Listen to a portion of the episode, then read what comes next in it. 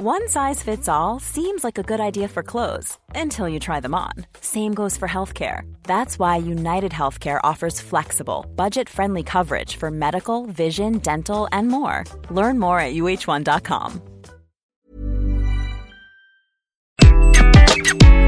Bonjour, je suis Gaël Châtelain-Berry. Bienvenue sur mon podcast Happy Work, le podcast francophone le plus écouté sur le bien-être au travail.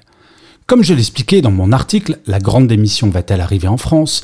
Il est de plus en plus difficile de recruter pour un nombre grandissant de catégories de salariés.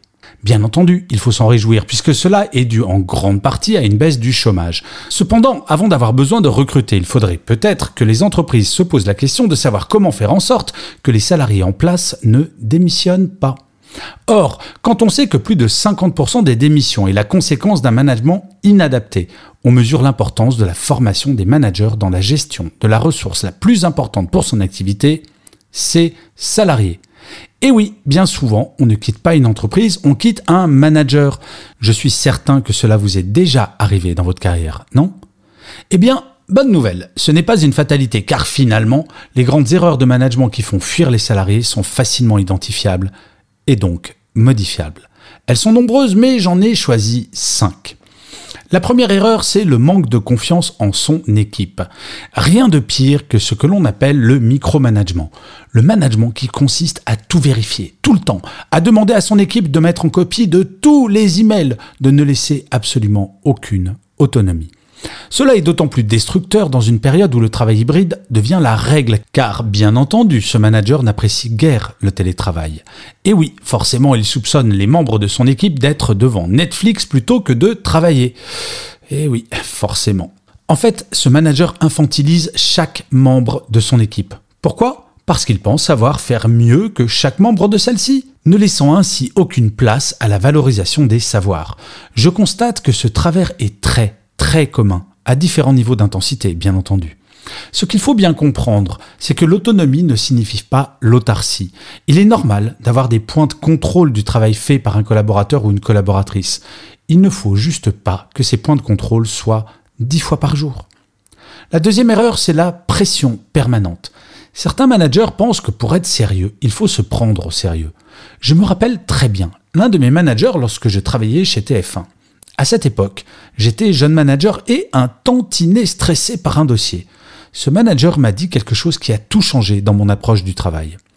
Gaël, tu sais, chez TF1, on ne sauve pas de vie. Détends-toi. Et oui, un manager se doit de relativiser les situations et, tel le pilote d'avion qui traverse des turbulences, rassurer les passagers plutôt que d'ajouter de l'angoisse à l'angoisse.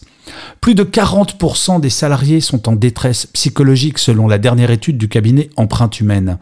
Pensez-vous vraiment qu'un salarié ait besoin de pression additionnelle pour bien faire son travail? Un salarié sous pression ne travaille pas mieux, il accumule de l'énergie négative et de la rancœur qui, un jour, le pousseront à la démission. N'en doutez pas. Et pour réduire la pression, inutile de dire que l'email à 22h ou le week-end est à proscrire et pourtant, je parlais la semaine dernière à la DRH d'une grande entreprise qui me disait que selon sa direction informatique, plus de 50% des managers envoyaient des emails en dehors des horaires de travail. Moi, ce qui me fascine, c'est de savoir que certaines personnes pensent qu'on peut faire avancer un dossier après 22 heures un samedi. La troisième erreur, c'est le manque de respect. Saviez-vous que le fait de ne pas dire un simple bonjour était l'une des toutes premières sources de démotivation chez les salariés? Incroyable, non? Certains managers oublient ces petites preuves quotidiennes de respect, y compris à distance. Un SMS pour souhaiter bonne journée, ça prend 10 secondes, ça ne mange pas de pain et ça fait plaisir. Et je ne parle pas des managers qui perdent le contrôle de leur personne, qui se mettent à hurler, à insulter ou à faire de l'humour plus que douteux, sexiste, raciste ou homophobe.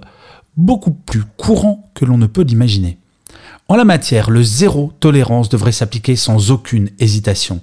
Si les salariés sont de plus en plus en demande de sens dans leur travail, ils et elles sont également non seulement en demande, mais exigent de la part de leur hiérarchie un traitement d'égal à égal, et donc respectueux. Le temps d'un management descendant, parfois agressif et condescendant, est derrière nous. La quatrième erreur, c'est le manque d'écoute. Finalement, manager une équipe est assez simple, il suffit d'écouter. Mais si la parole n'est pas libérée, forcément il n'y aura pas grand-chose à entendre. Pour faire démissionner quelqu'un, une bonne méthode est de ne pas lui accorder de temps pour écouter ses éventuelles doléances. Attention, je ne dis absolument pas qu'il faut dire oui à tout, mais qu'il faut tout écouter, ce qui est très différent. Un non est tout à fait envisageable tant qu'il est argumenté, logique et dans le sens de l'intérêt de toutes et de tous. Par exemple, il est clair qu'il va y avoir une surenchère des salaires dans les mois à venir, loi de l'offre et la demande. Ne pas augmenter un salarié est envisageable tant que des perspectives pour l'augmenter plus tard lui sont données. La génération X n'a pas été beaucoup écoutée par sa hiérarchie et entendait parfois Eh, écoute, si t'es pas content, il y en a dix qui veulent ton poste. De plus en plus de managers entendront la phrase suivante Eh, dis donc, si tu m'écoutes pas, il y a dix entreprises qui veulent me recruter. Et la cinquième et dernière grande erreur, c'est le manque de feedback. Qu'il soit positif ou négatif, le feedback est absolument essentiel dans la motivation d'un salarié. C'est celui-ci qui lui permet de progresser, mais également de nourrir son ego. Le fait de donner un salaire n'est plus suffisant pour motiver quelqu'un. Et ce feedback ne se fait pas une seule fois par an lors de l'entretien annuel, il est permanent. Le mauvais manager ne connaît généralement que le feedback négatif. Quand quelque chose est mal fait, ou pas à son goût, il ne manque pas de le faire savoir, parfois même pour se couvrir lui-même. Or, le rôle d'un manager est de mettre en valeur les succès de son équipe et de s'en attribuer les éventuels échecs ou erreurs. Oui, un manager doit donner un cadre sécurisant et zen à son équipe. Une partie de son job est d'encaisser l'éventuelle pression, comme d'ailleurs je l'expliquais dans un article écrit il y a des années qui s'appelait La stratégie du parapluie, l'arme fatale contre le stress des salariés. Ne nous y trompons pas, la fidélisation des salariés est sans aucun doute l'un des enjeux stratégiques majeurs des entreprises pour les mois et années à venir. Et sans manager de proximité performant d'un point de vue humain, former ces managers, leur expliquer à quel point leur rôle est fondamental permettra sans aucun doute de réduire le nombre de démissions.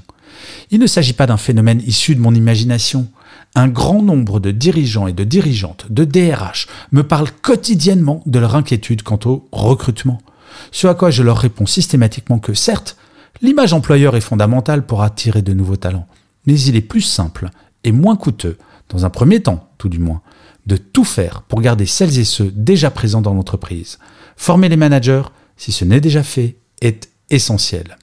Et d'ailleurs, vous, votre manager, est-ce qu'il sait manager? Eh bien, figurez-vous que sur mon site web www.gchatelain.com, il y a un test pour le savoir. Et oui, il y a une rubrique, vous verrez, test de personnalité. Et il y a plein de tests, gratuits bien entendu, à faire et qui sont assez intéressants, je crois. Et je finirai cet épisode comme d'habitude par une citation. Pour celui-ci, j'ai choisi une phrase de Gandhi qui disait C'est une erreur de croire nécessairement faux ce qu'on ne comprend pas. Et oui, parfois, il faut ouvrir son esprit et se dire que peut-être nous n'avons pas l'ensemble des connaissances pour comprendre quelque chose, mais que c'est peut-être vrai. Je vous remercie mille fois d'avoir écouté cet épisode de Happy Work. N'hésitez surtout pas à vous abonner, à mettre des pouces levés, à mettre des étoiles et surtout des commentaires. Ça, c'est mon Happy Work à moi, mais c'est aussi le Happy Work des algorithmes de nos chères, très chères plateformes. Je vous dis rendez-vous au prochain épisode et d'ici là, plus que jamais, prenez soin de vous.